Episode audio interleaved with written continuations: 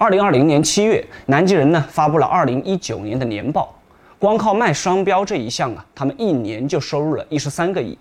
其实啊，南极人早就砍掉了所有的线下生产线，卖掉了所有的工厂，线下实体渠道呢也都被放弃了，彻底走上了品牌授权的商业模式。其实啊，南极人的灵感呢来自于另一个保暖服饰的巨头恒源祥。早在一九九一年呢，恒源祥就开始探索了叫联合体模式。也就是说，跟工厂合作，对方呢使用恒源祥的品牌商标，利润的话分恒源祥一半。其实品牌授权的本身呢是一个非常有效的多赢模式，但是前提是品控一定要到位。此前的花花公子、皮尔卡丹等海外品牌呢，就因此导致自身的品牌大打折扣。